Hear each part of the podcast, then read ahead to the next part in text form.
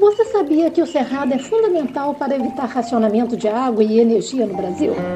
O cerrado é um dos mais importantes ecossistemas do país, contando com uma biodiversidade que pode ser comparada à da Amazônia. O seu equilíbrio ecológico é fundamental para a estabilidade dos demais biomas brasileiros. Mas olha só, a gente precisa evoluir no planejamento para ter as cidades abastecidas, sem o risco de falta d'água. Fala sério! Pois é, fala sério mesmo. E aí eu te pergunto, mas e quando o cerrado pega fogo? Quando chega a época mais quente do ano e começam as queimadas? Você sabe o que os tribunais de contas têm a ver com o assunto? Bom, é o que você vai descobrir agora neste podcast. Afinal de contas. Aqui em Goiás, o fogo na Chapada dos Veadeiros, que começou no dia 12 de setembro, na região do Vale da Lua, levou duas semanas para ser controlado. A área queimada é equivalente a mais de 23 mil campos de futebol. Que coisa, hein? E sabe quem ajudou a apagar o fogo? Claro, bombeiros e São Pedro, que abriu a torneira do céu.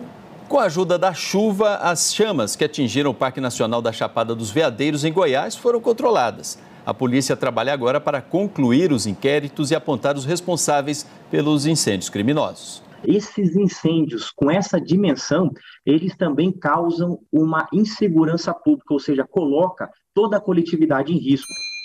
Outro estado que enfrenta esse mesmo perigo é Mato Grosso. De olho no risco dessas queimadas, o TCE de lá criou uma comissão para acompanhar essas ações de combate ao fogo e ainda lançou um comitê interno de gestão ambiental.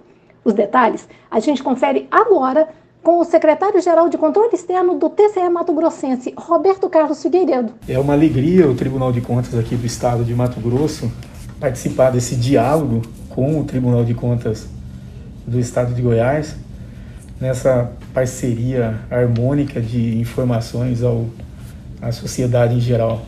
A criação da Comissão Especial de Fiscalização de Queimadas e do SIGA, que é o Comitê Interno de Gestão Ambiental do TCMT, foi uma percepção do conselheiro Guilherme Antônio Maluf, que em julho de 2020 já havia idealizado uma força-tarefa com uma atuação especial e focada no enfrentamento às queimadas.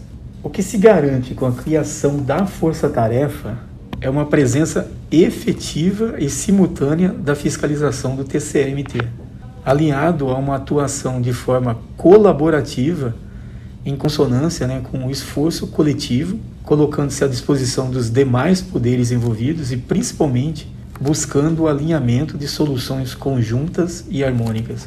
A exemplo disso, tem-se a atuação do SIGA no município de Santa Cruz do Xingu, que no dia 1 de 7 de 2021, segundo o INPE, figurava como recordista em foco de calor no estado de Mato Grosso.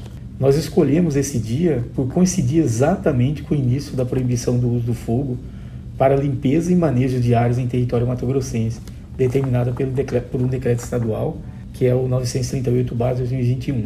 Diante desse cenário o comitê, após visita em loco, elaborou o estudo técnico número 2/2021 do SIGA, e o estudo revelou que os focos de calor detectados no município, em sua grande maioria, foram consequência do uso do fogo para limpeza e manejo das áreas relacionadas à atividade econômica do agronegócio, que é a agricultura e pecuária. Portanto, por esse estudo, o tribunal entrou com um diálogo, um diálogo harmônico com o Poder Executivo Estadual para que essa atuação estadual ela seja efetiva naquele município. Por meio do comitê, o TCMT promove estudos, apoio e diálogo institucional voltados a incentivar e recomendar aos municípios que incluam a questão ambiental no seu orçamento local. Quero desejar uma boa sorte para vocês na final e vou resumir com duas palavras: parabéns! Parabéns mesmo! Muito bacana a iniciativa. E é. Vamos ficando por aqui, desejando que o debate socioambiental ganhe força no planeta. E que a gente não precise mais ouvir esse barulho de fogo amplificado por ações do homem, né? Não diz respeito à natureza. Cadê a minha sombra, meu cerrado onde está? Tivemos áudios nesse episódio do SBT, Record TV e Ministério do Meio Ambiente. A Bia Rezende, na mesa de áudio. E para você que nos acompanhou. Tchau, até a próxima!